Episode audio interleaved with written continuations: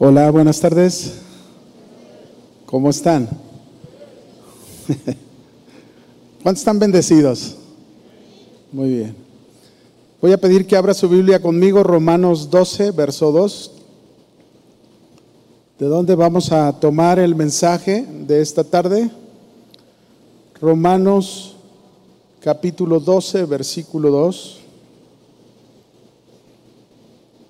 Dice ahí la escritura, no os conforméis a este siglo, sino transformaos por medio de la renovación de vuestro entendimiento, para que comprobéis cuál sea la buena voluntad de Dios, agradable y perfecta. Yo voy a hablarles esta tarde acerca de la renovación del alma, que es tan importante conocer como cristianos y a la vez entender esta renovación, porque muchas veces pensamos que esta es en automático, ¿verdad? Y no es así. Lo vamos a aprender en esta tarde. Pero déjenme comenzar con la ilustración precisamente de un águila. Cuando el águila se ha vuelto vieja y ha vivido cerca de 40 años, las garras del águila están tan flexibles, tan débiles, que muchas veces les es imposible poder atrapar a su presa. Su pico se encurva de tal manera que apunta a su pecho y no puede trabajar bien con él. Sus alas se ponen tan viejas y tan pesadas que se vuelve complicado que pueda volar.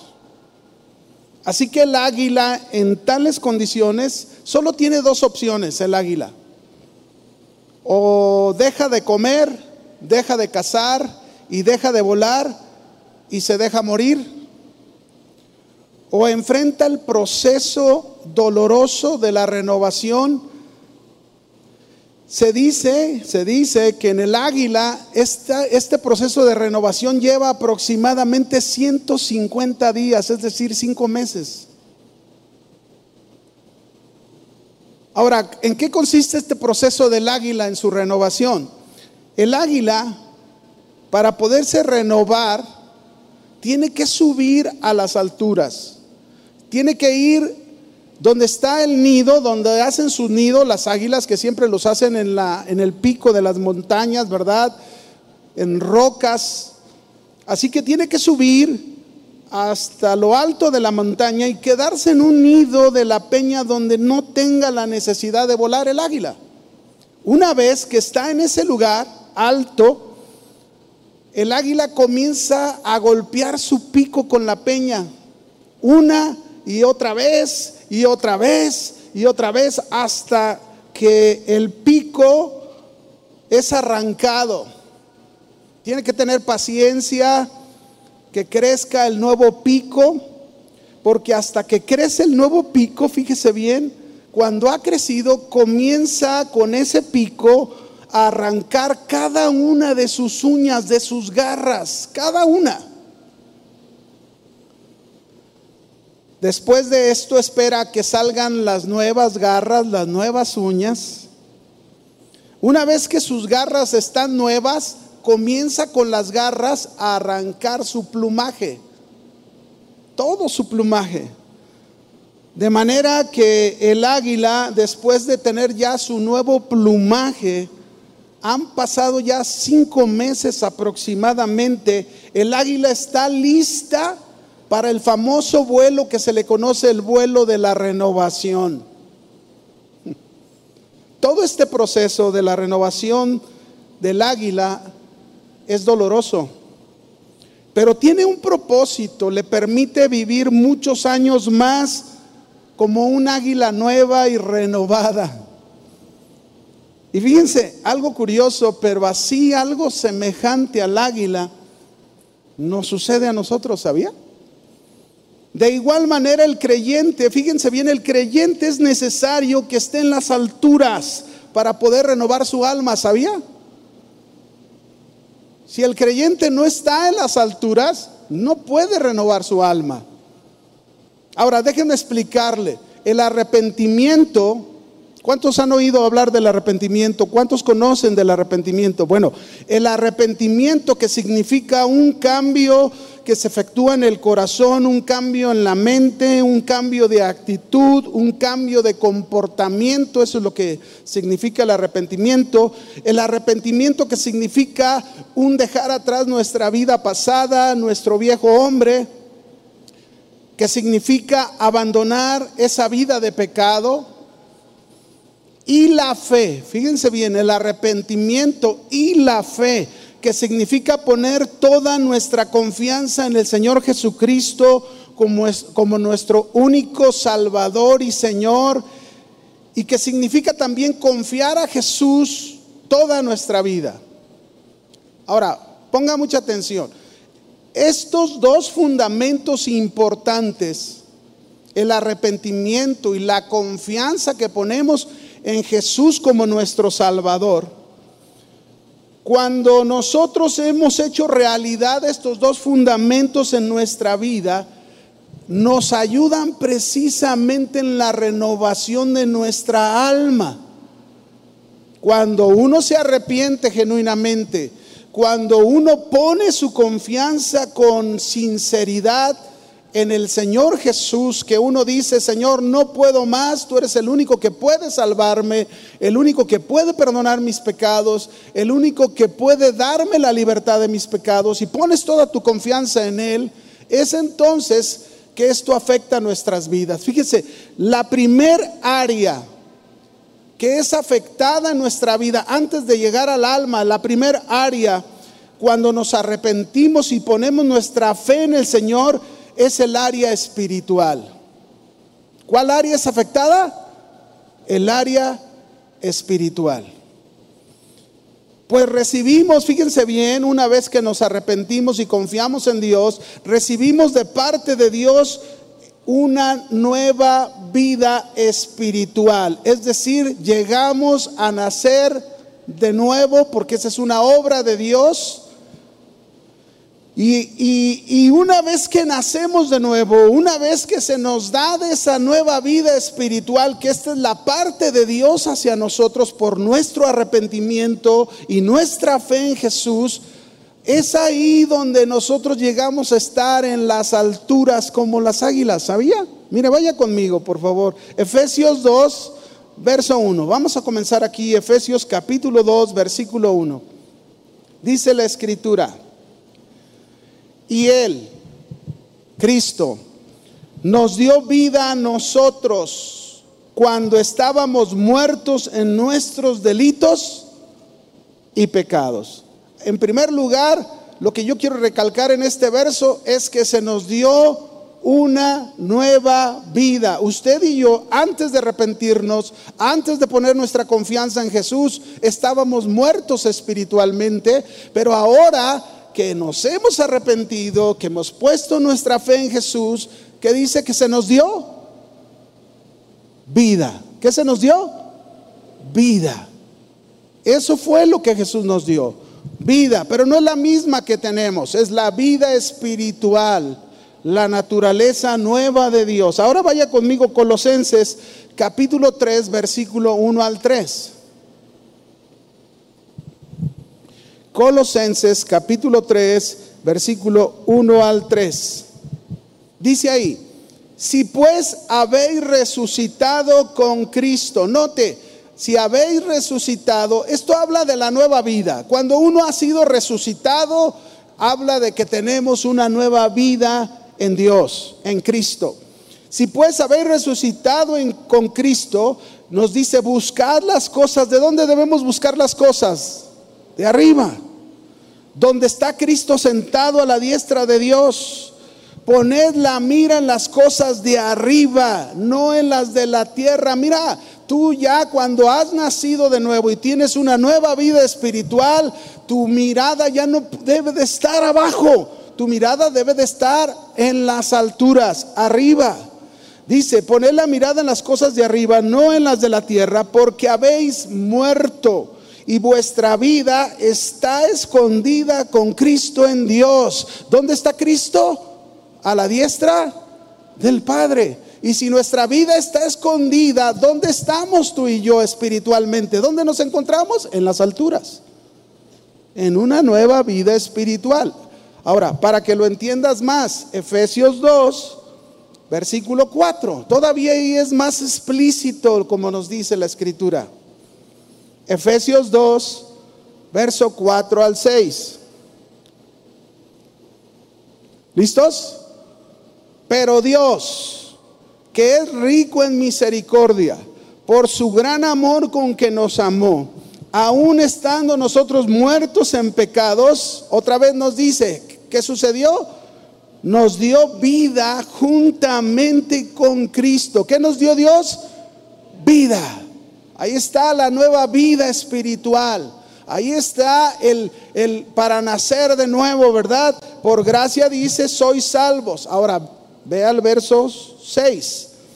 Y juntamente, es decir, con Cristo, no resucitó y asimismo nos hizo sentar. ¿Dónde nos hizo sentar? ¿En dónde? Lugares celestiales con Cristo Jesús. Si nosotros, mis hermanos, tenemos una nueva vida, que es lo que están hablando estos versículos que leímos, tenemos una nueva vida espiritual, una nueva naturaleza que se nos dio de parte de Dios, con la cual tú y yo estamos en las alturas.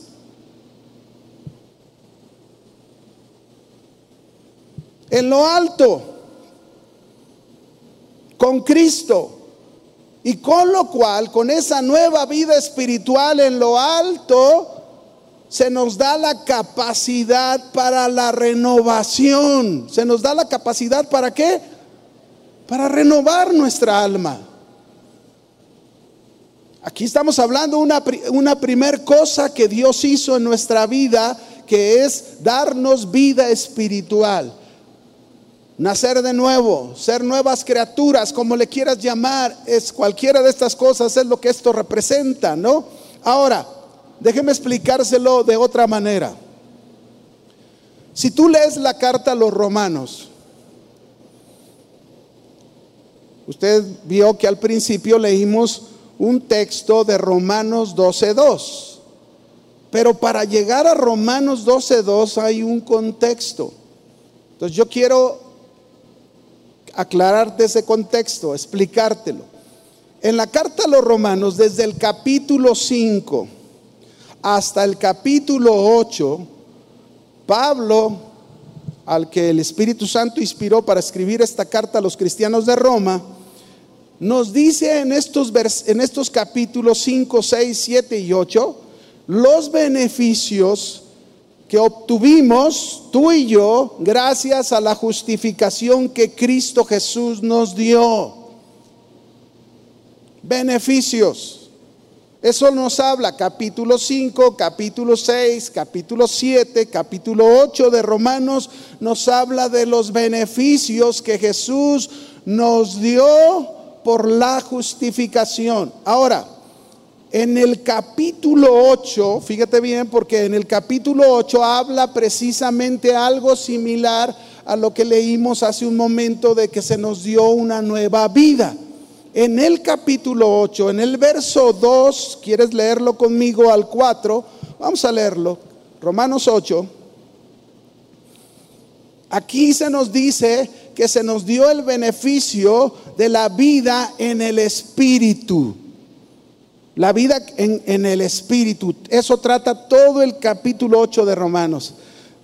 ¿Tienen Romanos 8.2? Dice, porque la ley del Espíritu de vida en Cristo Jesús me ha librado de la ley del pecado y de la muerte. Porque lo que era imposible para la ley, por cuanto era débil por la carne, Dios enviando a su Hijo en semejanza de carne de pecado y a causa del pecado, condenó el pecado en la carne. Esto está hablando como el Hijo de Dios se hizo hombre y murió por cada uno de nosotros y esta es la manera en que Cristo Jesús nos liberó nos libró del pecado. Verso 4. Para que la justicia de la ley se cumpliese en nosotros, que no andamos conforme a la carne, sino conforme al Espíritu. Ahora, quiero que preste atención en el verso 2 que dice, porque la ley del Espíritu, ¿qué significa esta ley del Espíritu? ¿Qué nos quiere decir esta ley del Espíritu? Esta ley del Espíritu significa esa vida en el Espíritu que, que nosotros hemos recibido de parte de Dios. Vida en el Espíritu. Es decir, que la ley en el Espíritu representa dos cosas o significan dos cosas. Una, la venida del Espíritu Santo a nuestra vida. ¿Cuántos tienen al Espíritu Santo? Ahí está. El Espíritu Santo ha venido a morar en cada uno de los creyentes. Esa es una de las cosas que significa la ley del Espíritu. Pero la segunda cosa que significa la ley del Espíritu es la nueva vida espiritual que el Espíritu Santo nos impartió. Nuevamente, aquí se nos está diciendo que tú y yo recibimos una nueva vida espiritual. ¿Una nueva qué? Vida espiritual. Ahora recuérdalo. Es por esa nueva vida espiritual que tú y yo podemos estar en las alturas como el águila para la renovación de nuestra alma. ¿Qué quiero decir con esto? Que si no hay nueva vida espiritual en nosotros, que si el Espíritu Santo no está en nosotros, no puede haber renovación. No puede haber metamorfosis, que significa transformaos, como lo leíamos en Romanos 12:2, transfórmense. Es una metamorfosis que más adelante le voy a explicar lo que esto representa. Ahora, ya vimos que en el capítulo 8 se nos vuelve a decir que tú y yo recibimos vida nueva, vida espiritual. Eso fue lo primero que pasó en nuestra vida. Y por esa nueva vida espiritual llegamos al capítulo 12 de Romanos. Y fíjate bien, en este capítulo 12 Pablo comienza a hablarnos a nosotros los creyentes de nuestros deberes. ¿Qué es un deber? Un deber es una obligación a cumplir. Un deber es una responsabilidad que tenemos los cristianos como nuevas criaturas. Ese es un deber. Así que cuando llegamos al capítulo 12 de Romanos, cuando dice ahí en Romanos 12, 2, no se conformen a este siglo, sino transformaos por medio de la renovación de vuestro entendimiento. Esto quiere decir que es una responsabilidad que nosotros tenemos de, transforma, de ser transformados, de ser renovados. Vaya Romanos 12.2. Vamos ahí nuevamente.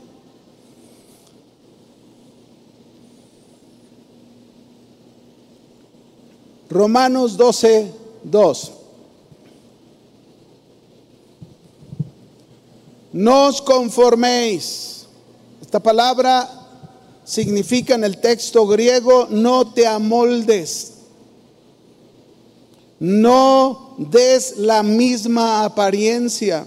También significa no seas semejante. No vivas como piensa y como actúa este siglo que es este mundo. Fíjense cómo hay un contraste en este versículo en el deber. Primero se nos está diciendo, es como decir, ya no vivas, ya no, ya no te amoldes, no, no, no des la misma apariencia, no seas semejante, no vivas como piensa y como actúa este mundo, porque tienes una nueva vida se te dio una nueva vida. Ahora tienes vida en el Espíritu. tienes al Espíritu Santo y tienes la nueva vida espiritual que el Espíritu Santo te dio. Por eso nos dice, no, ya no vivas así. Y luego después dice, sino transformaos. Ok, ya nos dijo lo que no debemos hacer, pero ahora nos dice lo que tenemos que hacer nosotros. ¿Qué dice que hagamos? Transformaos. Esta palabra, mis hermanos, transformaos, viene del griego metamorfo, que significa metamorfosis como la mariposa, ¿verdad? ¿Cuántos han visto cómo se transforma de ser un gusano, ¿verdad? Después viene todo el proceso hasta convertirse en una hermosa mariposa. ¿Qué significa? Transformaos en una manera sencilla, significa un cambio de forma de vivir. Es decir, el Señor nos está diciendo en esta tarde, no te amoldes. Ya no des la misma apariencia. Ya no seas semejante. Ya no vivas como piensa el mundo, como actúa el mundo, sino ten un cambio en tu forma de vivir. Y esa es una responsabilidad que nos está dando Dios a nosotros por la vida nueva que se nos dio. Transfórmate, ten un cambio en tu forma de vivir. Pero luego nos dice cómo lo vamos a hacer. Y, es donde viene la renovación, porque dice ahí por medio de la renovación de vuestro entendimiento. La palabra renovación, mi hermano, significa ajustarnos a la visión moral, espiritual y de pensamiento a la mente de Dios. Es decir, ese cambio de forma de vivir en el que tú y yo nos debemos encontrar, lo vamos a lograr a través de renovar el alma. ¿Y cómo vamos a renovar el alma? Ajustando ajustándonos a la visión moral de Dios que nos da en su palabra, ajustándonos a la vida espiritual que Dios nos da en su palabra, ajustándonos al pensamiento de Dios que se nos muestra en su palabra.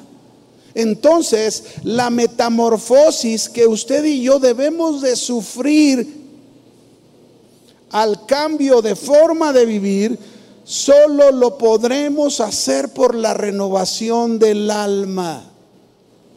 Ahí se nos está dando el inicio de una área en la renovación del alma, cuando dice transformaos por medio de la renovación de vuestro entendimiento, una área que es el pensamiento.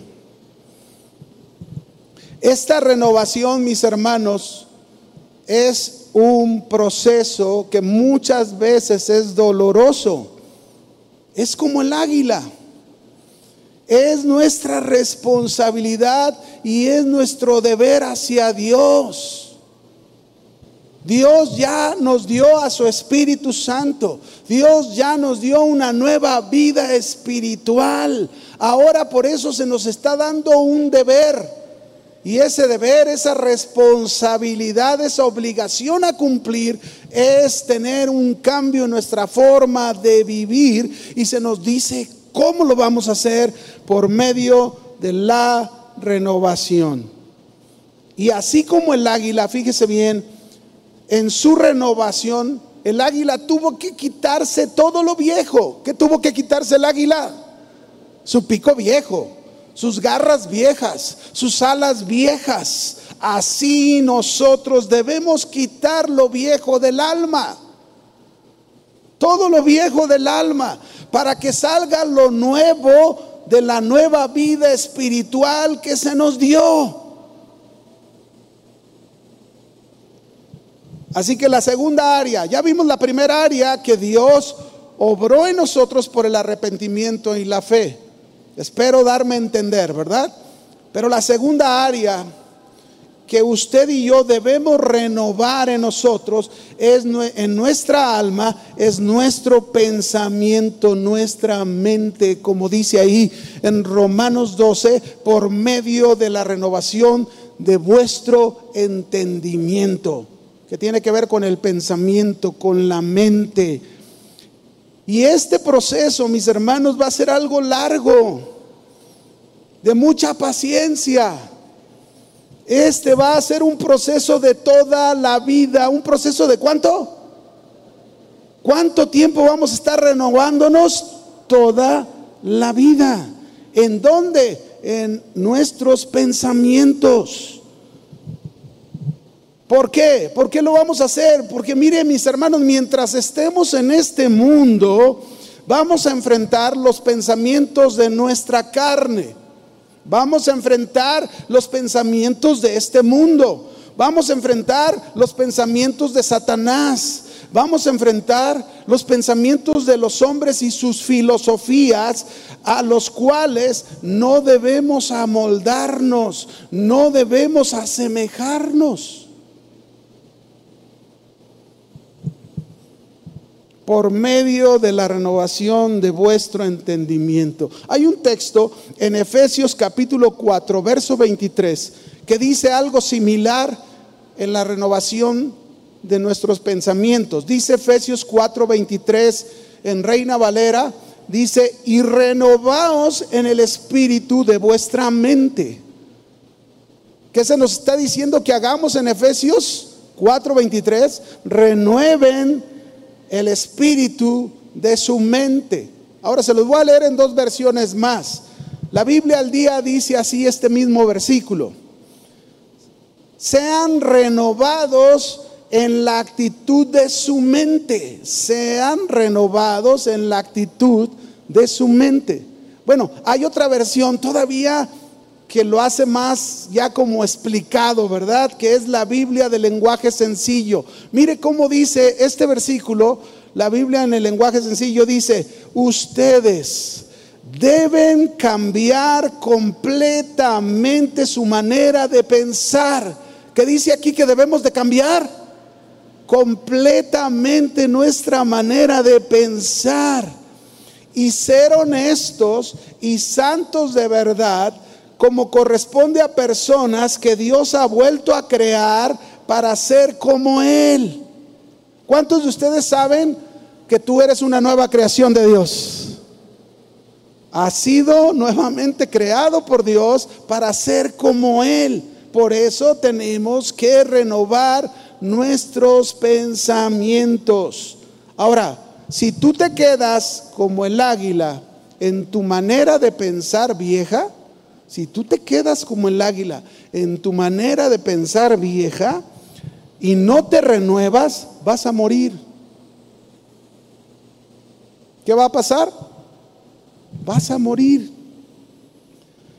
Ahora, esta renovación que estamos hablando en nuestra mente es quitar la vieja manera de pensar para poner la nueva manera de pensar de acuerdo a los pensamientos de Dios. Acuérdese que la renovación es ajustar la visión moral, espiritual y de pensamiento a, la de Dios.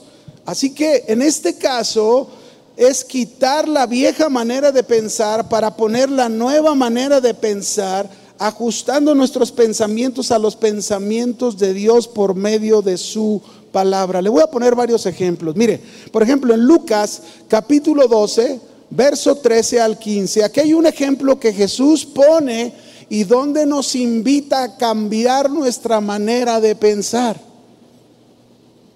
Lucas 12, verso 13 al 15 dice, le dijo uno de la multitud, maestro, di a mi hermano que parta conmigo la herencia. Mas Jesús le dijo, hombre, ¿quién me ha puesto sobre vosotros como juez y partidor? Y le dijo, mirad, guardaos de toda avaricia, porque la vida del hombre no consiste en la abundancia de los bienes que posee. Esta enseñanza, mis hermanos, estaba más dirigida a sus discípulos que a toda la multitud. Pero era más dirigida y nosotros somos discípulos del Señor. Y Jesús nos enseñó en este texto que te acabo de leer cómo debemos renovar nuestra mente y entender, entender que la vida no consiste en los bienes materiales que lleguemos a poseer. No. Jesús nos enseñó, mis hermanos, que lo que importa, lo que es mm, de más valor o de tesoro, es nuestra relación con Dios. No hagáis tesoros en la tierra, sino hacer tesoros en dónde? En el cielo. Eso es más importante, eso es de más valor que cualquier cosa en esta vida, porque muchas veces uno llega a pensar, ay, si es que si no tengo esto, no valgo, si no logro aquello, no valgo, no.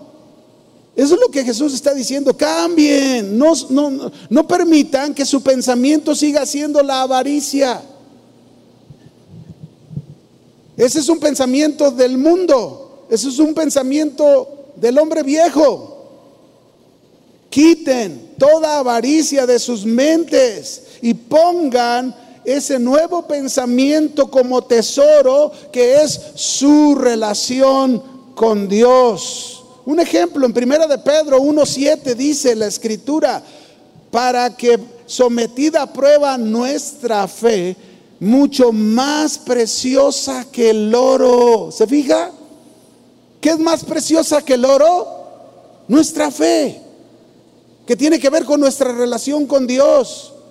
Por eso nos está diciendo, no, no, no pongas tu mente en las cosas de la tierra, pon tu mente en las cosas de arriba, del cielo, de tu relación con Dios, que es más importante y de más valor. Ahí es donde entra la renovación. Cambia tu, tu pensamiento de avaricia y pon en tu pensamiento hacer tesoros en el cielo. Ser rico en Dios es de más valor que ser rico en este mundo. Ahora, muchas veces nos gana el pensamiento de este siglo. Y luego nos encontramos centrados en adquirir bienes materiales de este mundo. Y vivimos como si eso fuera lo más importante que nuestra relación con Dios. Y así no es. Por eso se nos está invitando, transfórmense por medio de la renovación de su entendimiento. Tenemos que renovar nuestros pensamientos y ajustarlos a los pensamientos de Dios. Ahora, ahí en Romanos 12, capítulo 12, cuando nos dice que nos renovemos en el pensamiento, todo el capítulo 12 nos pone ejemplos de lo que debemos renovar esos pensamientos. Por ejemplo, en Romanos 12, verso 3 al 5, te pongo este ejemplo. Dice aquí, digo pues, por la gracia que me es dada, a cada cual que esté entre vosotros, que no tenga, note, que no tenga más alto concepto de sí que el que debe tener, sino que piense de sí con cordura, conforme a la medida de fe que Dios repartió a cada uno. Porque de la manera que en un cuerpo tenemos muchos miembros, pero no todos los miembros tienen la misma función, así nosotros siendo muchos, somos un cuerpo en Cristo y todos miembros los unos de los otros. Y a lo mejor tú dices, ¿y qué significa eso? bueno, aquí nos está enseñando, mis hermanos, que usted y yo no debemos tener un pensamiento de orgullo, de soberbia por encima de los demás se nos está diciendo no tener un pensamiento de creer que somos superiores a los demás, ni menospreciar la labor de otros, sino renovar nuestro pensamiento con una actitud de humildad, de sencillez. Ahí está otro ejemplo. Renuévense en su pensamiento, en su entendimiento. No seas orgulloso, no seas soberbio, sé humilde. Déjenme ponerles un ejemplo de esta soberbia, ¿no? Esta es una anécdota que me gustó y la aprendí, la verdad se me hizo chistosa y, y habla mucho sobre ese orgullo, ¿verdad? Cuentan una vez de un pequeño granjero que tenía unas pocas vacas y tenía un toro semental. Este granjero vivía a unos minutos de la ciudad. Entonces se cuenta que cierto día llegó a la granja un policía municipal para realizar una inspección en su granja de, de este hombre. Y el policía se presentó al granjero y le dijo, caballero, vengo a realizar una inspección en su granja para ver si sus animales están bien cuidados. Lo dijo en una voz de mando este hombre. El granjero con sencillez le contestó y le dijo, vaya y revise. Solo le pido de favor que no se acerque al último corral porque ahí está el toro. Entonces el policía le dijo molesto, ¿acaso usted es la autoridad? Usted no tiene que decirme en dónde debo de ir yo. ¿Que no ve mi placa? ¿Que no ve mi carnet? Esto representa la ley. Yo puedo entrar a su granja, a su granja y pararme donde yo quiera. ¿O acaso me está escondiendo algo? Así que guarde sus recomendaciones. Y el granjero le volvió a repetir en una manera sencilla, le volvió a decir, solo le pido que tenga cuidado de no ir al último corral. Y el policía, soberbio, enojado, se fue a inspeccionar y le dijo, ¿verdad? Ya que se iba, yo puedo ir a donde me dé la gana. Pasando un rato, pero un buen rato que pasó, fíjese bien, había pasado ya un rato. Y entonces se dice que se escuchó unos terribles gritos, desesperados. Entonces el granjero corrió para ver qué estaba pasando y en ese momento el policía se encontraba tirado en el suelo, arrastrado por el toro de un lado para otro. Y entonces el policía le gritó, ayúdeme, ayúdeme, que no sabe que soy la autoridad. Entonces el granjero, ¿verdad? Se acordó y le dijo, pues muéstrele su placa, muéstrele su carnet al toro. Moraleja, mis hermanos, nunca abuses y nunca creas que eres más que otros. Sea, seas lo que seas, tengas la profesión que tengas, renueva tus pensamientos, pues la mejor placa y el mejor carnet que tú puedes enseñar es la humildad. ¿Aprendió, hermano? No sea orgulloso, no sea soberbio, porque si no el toro lo va a arrastrar para un lado y para otro. Y aunque usted le muestre su soberbia con su placa o su carnet, no lo van a dejar en paz. Cristo nos mostró esa placa, ese carnet de humildad. Sean mansos y humildes como yo soy. Mansos y humildes. Ahí es donde tenemos que renovar nuestros pensamientos. Es ahí donde ya es tiempo de dejar a un lado y es nosotros, tú y yo tenemos una nueva vida espiritual y tenemos, se nos dio la capacidad para tener ese cambio en nuestra forma de vivir por medio de renovar, en este caso, nuestros pensamientos. ¿Por qué renovar el pensamiento? ¿Por qué? Porque la mente, mis hermanos, juega un papel muy importante en nuestra vida. Proverbios 23, 7 dice, porque cuál es su pensamiento en su corazón, tal es él.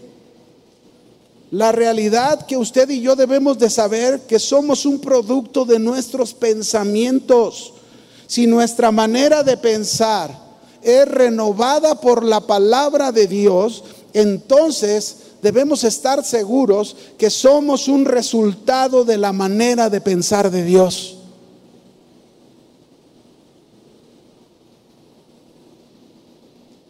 ¿Cómo piensas? ¿Cómo están tus pensamientos? ¿Son pensamientos de tu vieja vida? ¿O son pensamientos de la nueva vida que Dios te dio? Puedes leer Romanos 12, por ejemplo, si sigo ahí leyendo Romanos 12, verso 17, mire todo lo que me dice, cómo, cuál debe de ser mi pensamiento renovado. Dice, no paguéis a nadie mal por mal. Ahí está el pensamiento de Dios al que nos debemos ajustar. No pagues a nadie mal por mal. Si ya tienes un problema en tu hogar, un problema en tu matrimonio, no pagues mal por mal, renueva tu pensamiento. Y luego sigue diciendo, procurar lo bueno delante de todos los hombres, si es posible, en cuanto dependa de nosotros, estad en paz con todos los hombres. ¿Cómo debemos estar en paz? No peleando, no discutiendo. En cuanto dependa de nosotros, Dios nos está enseñando aquí cómo debe de ser nuestro pensamiento. Por eso debemos renovarlo. No os venguéis vosotros mismos, amados míos, sino dejar lugar a la ira de Dios. ¿Cuántas veces alguien te hizo algo y todavía, aunque tienes una nueva vida, eres cristiano y estás pensando cómo desquitarte?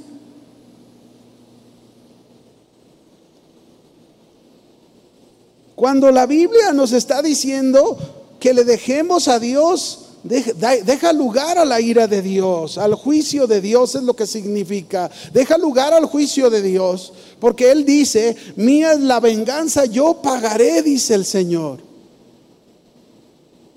Así que mis hermanos, cuando la Biblia está diciendo Romanos 12:2, transformados por medio de la renovación de vuestro entendimiento, está haciendo una eh, un contraste con lo primero que dice, no te conformes a la forma de vivir de este mundo, ya no vivas así, sino vive de acuerdo a la nueva vida que Dios te dio, renovándote, renueva tus pensamientos en primer lugar. La segunda área, déjenme ir adelante, porque no solamente es el pensamiento, la segunda área que debemos renovar en nuestra alma son nuestras emociones.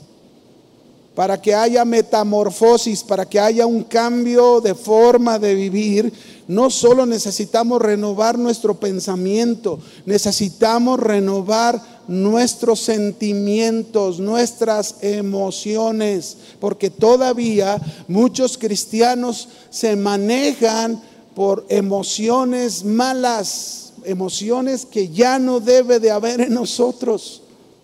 No podemos conformarnos entonces a la forma como se usan los sentimientos en este mundo.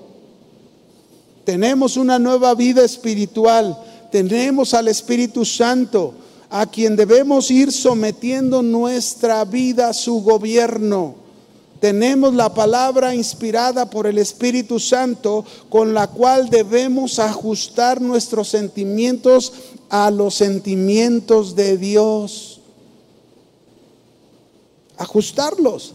Y seguramente, fíjate bien, seguramente el Espíritu Santo no permitirá que sigamos manejando esos malos sentimientos, por ejemplo, el enojo fuera de control, debemos renovar nuestro pensamiento, pero también nuestros sentimientos, nuestras emociones, que son parte de nuestra alma, como en este caso el enojo.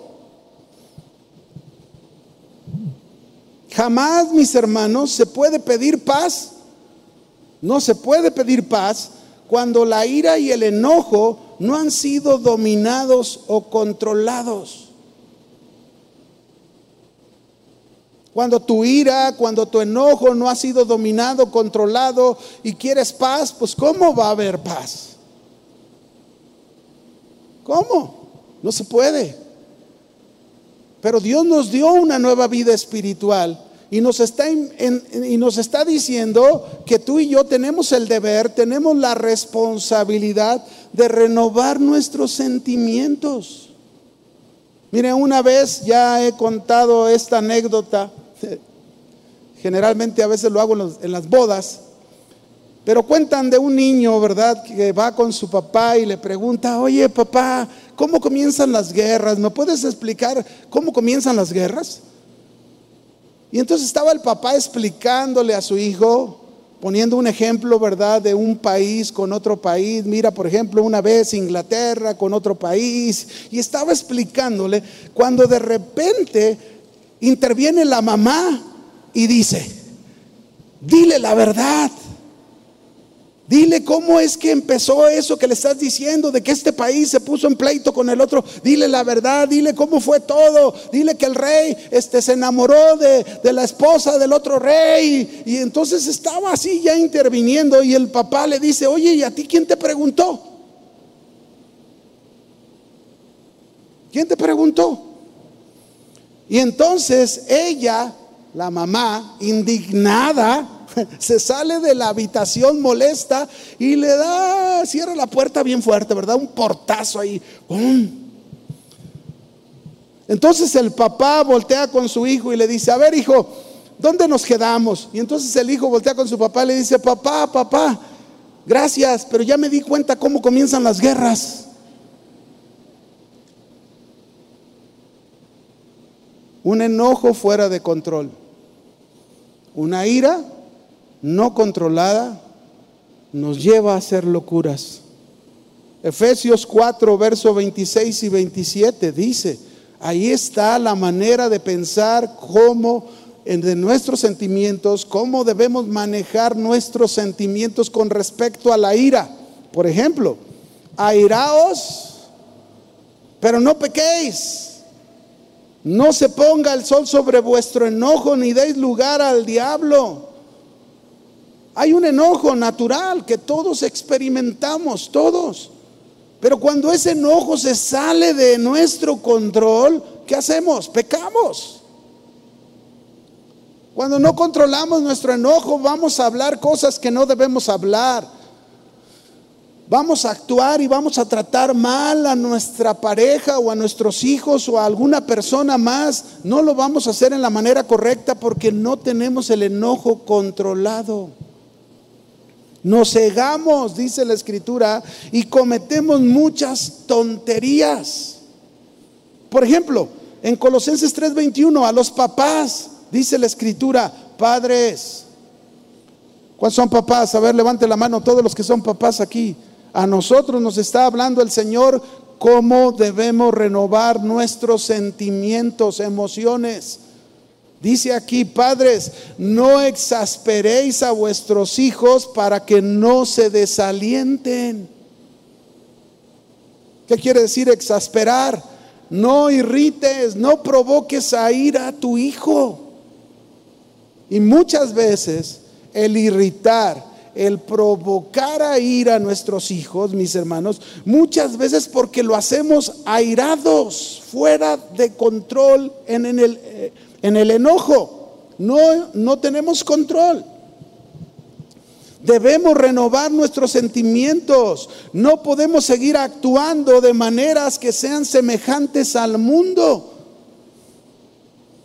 ¿Cuántos Dígame, ¿cuántos de nosotros muchas veces actuamos de maneras que provocamos a nuestros hijos porque nosotros mismos estamos bien enojados?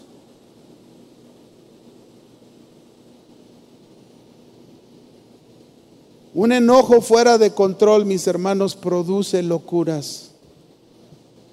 Locuras. Cuentan una vez de un chino que, le, que lo despidieron de su trabajo cayó en depresión y estaba tan enojado, tan furioso, como dice Proverbios 14, 17, que dice, el que fácilmente se enoja hará locuras. el que fácilmente se enoja hará locuras. Este hombre en su enojo, en su furia, fue y se subió a una torre de cables de alta tensión. Si ha visto esas torres enormes, ¿verdad? Donde pasan los cables de alta tensión, que muchas veces es la manera como llega la energía a las ciudades. Bueno, se subió ahí, se dice que a los minutos después se dio aviso a los bomberos, a los rescatistas, llegaron a ese lugar, pusieron una almohadilla inflable debajo de donde estaba, la movían para un lado, la movían para otro, según cómo se movía el hombre, ¿verdad? Pero el asunto es que fíjense bien, por el coraje de este hombre, lo que hizo, tuvieron que cortar toda la corriente eléctrica y dejar una ciudad entera a oscuras para evitar que ese hombre se electrocutara. Por un enojo fuera de control, por una ira fuera de control. Ahora yo me pregunto aquí, ¿cuántos han dejado sus hogares a oscuras? solo por su enojo fuera de control. ¿Cuántos han dejado sus hogares a oscuras por un enojo fuera de control? ¿Cuántos no han cometido locuras por causa de un enojo no controlado? La Biblia nos da muchos ejemplos. Por ejemplo, en la Biblia nosotros encontramos a Moisés cuando se enojó, ¿verdad? Que vio a aquel egipcio maltratando a un hebreo. Era injusto lo que se estaba haciendo, pero fue más injusto lo que hizo Moisés, que fue y mató al egipcio. Por una ira, un enojo fuera de control. Claro, pasaron los años, Moisés aprendió y después allá en números Números 12, verso 13 dice que Moisés era el hombre más manso de toda la tierra. Esto quiere decir que aprendió a tener dominio propio, control sobre sus sentimientos, su enojo, su ira. Hubo una renovación. Y eso es lo que debe de haber en nosotros, renovación.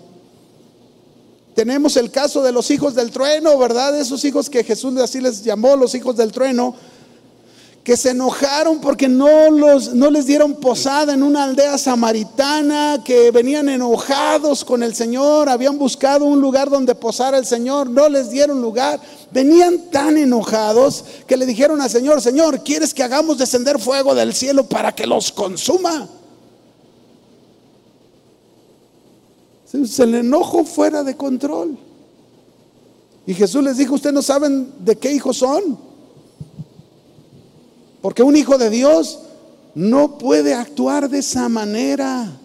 Un hijo de Dios no puede actuar con un enojo fuera de control. Tenemos que renovar nuestros sentimientos. Tenemos que renovar nuestros sentimientos, nuestras emociones. Por eso es la renovación del alma. Transformaos, cambien de forma de vivir por medio de la renovación de su entendimiento, de sus sentimientos. Pero hay una tercera área, una tercera área en el alma que debemos renovar es nuestra voluntad.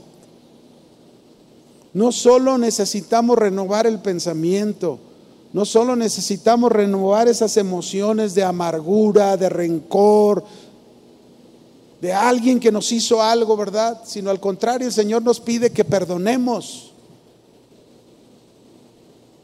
que seamos misericordiosos. Pero bueno, esta tercera área del alma, que es nuestra voluntad, nuestras decisiones, es importante no solo renovar los pensamientos, los sentimientos, sino la voluntad para que exista una metamorfosis, un cambio en nuestra forma de vivir. Antes de conocer al Señor, usted y yo teníamos decisiones basadas a nuestra vida pasada, de acuerdo al mundo. no eran nada buenas las decisiones. Y hago una pregunta. ¿Pueden nuestras decisiones afectar nuestra vida espiritual y los propósitos de Dios para nosotros? ¿Qué piensa? ¿Pueden nuestras decisiones afectar nuestra vida espiritual y los propósitos de Dios para nosotros? Claro que sí. Claro que sí, podemos decidir mal en muchas cosas y eso puede afectar nuestra vida espiritual y puede afectar el propósito que Dios tiene para nosotros. Yo recuerdo hace muchos años, cuando iniciaba de cristiano, había una joven que oraba muchas veces por mí. Yo era nuevo, ¿no? Para que no desistiera en mi caminar con el Señor.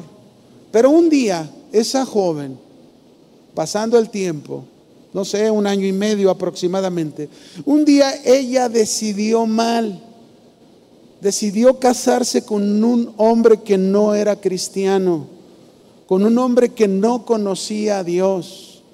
Y muchas veces, ¿verdad? Como esas hermanitas que piensan que se les, que se les va a ir el tren, ¿verdad? Que llegan a, que piensan que si no, si no agarran a cualquiera ahí, ¿verdad? Que encuentren para que no les pase, que se queden solas. Entonces muchas veces se toma una mala decisión. Y ella tomó una mala decisión. Nosotros hablamos con ella, la exhortamos y le dijimos, oye, mira la palabra de Dios, acuérdate que no te unas en yugo desigual y mira cómo el Señor y esto y aquello, pero no nos hizo caso. Al final de cuentas se casó con aquel hombre y desde que se casó, fíjese bien, desde que se casó, nunca se me va a olvidar, nunca más volvió a la iglesia. Pasaron los años, muchos años después, yo ya estaba casado, ya tenía hijos, ella también. Un día me la encontré en el centro, pero toda amargada. Afectó su vida espiritual. Afectó el propósito que Dios tenía para ella. Y a veces así es con nosotros si tomamos malas decisiones, si no renovamos nuestras decisiones, si no renovamos esa parte importante en nuestras vidas, las decisiones nos van a llevar a afectar la vida espiritual. Hay un ejemplo en la Biblia, el caso de Sansón. Cómo sus malas decisiones de Sansón afectaron su vida espiritual, afectaron el propósito que Dios tenía para él. Claro, vemos al final a un Sansón buscando a Dios, pero no en la manera que Dios quería para él. Tenemos el caso del rey David que decidió mal, adulteró con Bexabé, mandó a matar a Uría, su esposo, y esto le trajo trágicas consecuencias a su familia afectó en la vida espiritual, afectó en el propósito. Claro, el rey David se arrepintió, le pidió perdón a Dios, retomó el camino y, la Biblia nos habla que murió, tuvo una buena vejez. Pero hermanos, ¿para qué meternos en tantos conflictos si, si podemos aprender a renovar nuestras decisiones, ajustar nuestras decisiones a la voluntad de Dios.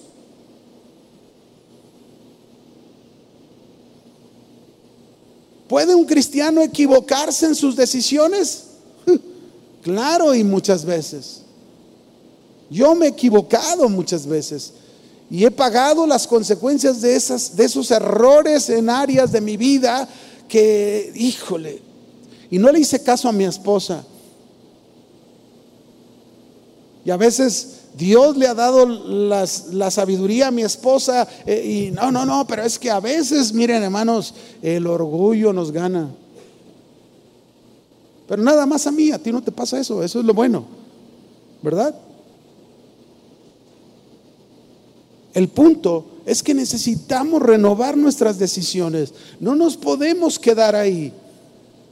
Es nuestro deber, es nuestra obligación, es nuestra responsabilidad llevar a cabo ese cambio en la forma de vivir por medio de la nueva vida espiritual y por el Espíritu Santo que está en nosotros y por la palabra de Dios, es que eh, podemos llevar esa renovación en nuestra mente, en nuestras emociones, en nuestra voluntad.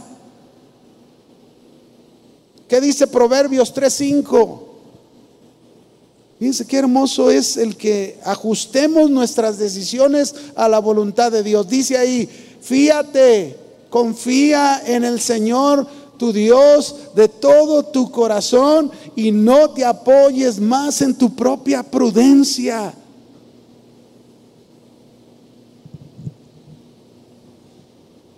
Ay, pero ahí estamos decidiendo mal y estamos pasando unas situaciones tan difíciles tan complicadas, no hallamos la salida, no sabemos qué hacer, clamamos y gritamos a Dios, ayúdame Señor. Y el Señor nos ha dicho, no te conformes a este siglo.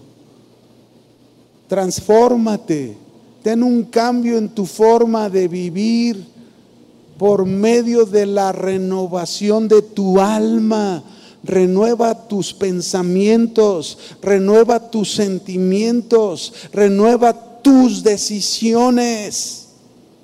Ajusta tus decisiones a la voluntad de Dios. Y si ajustamos nuestras decisiones a la voluntad de Dios, seremos un resultado que Dios espera de nosotros. Si tomamos la decisión de obedecer a Dios en su palabra, seguro estaremos renovando no solo nuestros pensamientos, no solo nuestras emociones, sino nuestra voluntad, ajustándola a la voluntad de Dios. Ese es el plan de Dios, ese es el propósito de Dios, que no solo ajustemos nuestro pensamiento al pensamiento de Dios, no solo ajustemos nuestras emociones, nuestros sentimientos a las emociones y sentimientos de Dios, sino que también ajustemos nuestra voluntad, nuestras decisiones a la voluntad de Dios.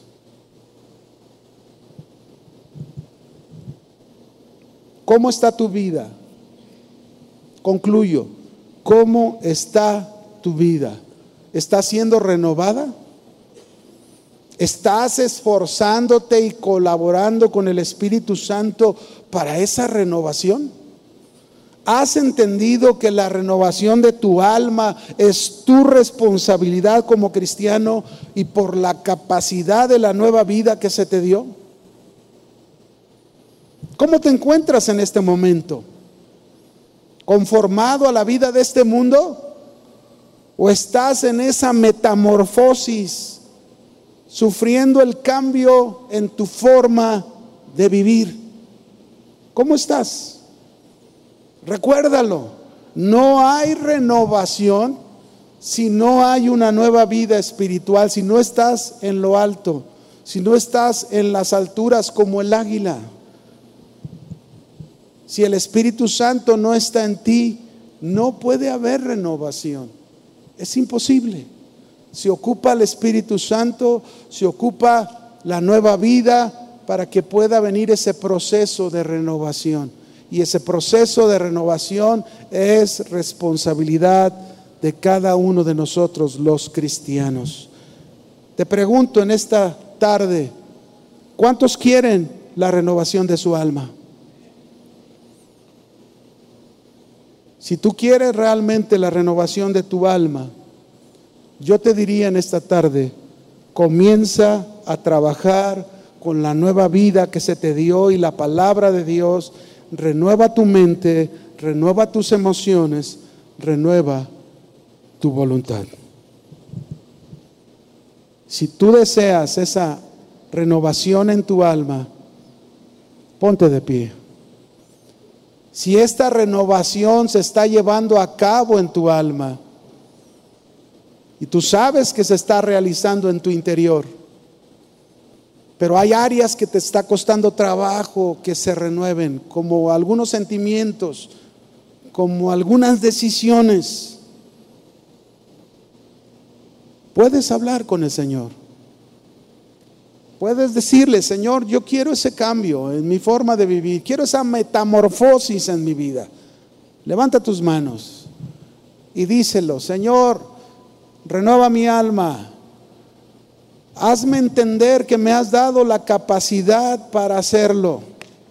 Hazme entender, Señor, que tengo una nueva vida. Tengo al Espíritu Santo en mi interior. Tú lo has puesto ahí adentro.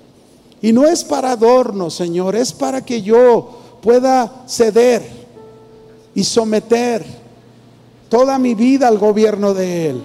Así que dile, clama a Él. Si hay alguna área en tu vida, en el pensamiento, en las emociones, en las decisiones, que el Espíritu Santo no ha tomado el control de ti, hoy es el día en que puedes dárselo. Dale ese control. Toma el control de mis emociones. Toma el control de mis decisiones. Sé que en tu palabra me vas a hablar, me vas a, a decir, ahí es donde está el cambio, Señor. Cuando tú no quieres que tenga amargura, cuando tú no quieres que tenga rencor, resentimiento hacia alguien, tú me dices, perdona. Tú me dices, esa es la renovación. Cuando tú obedeces a Dios, ahí, ahí Dios está realizando esa renovación en ti. Díselo, Señor, cámbiame. Quiero tener en mi vida esa nueva forma de vivir que no está ajustada a este mundo, que no está amoldada a este mundo, que no está de acuerdo al pensamiento y al actuar de este mundo, sino al tuyo, al que me enseñas en tu palabra, en tu pensamiento. Yo quiero tener tu pensamiento, quiero tener tus sentimientos, quiero tener tus decisiones, quiero estar centrado en tu voluntad.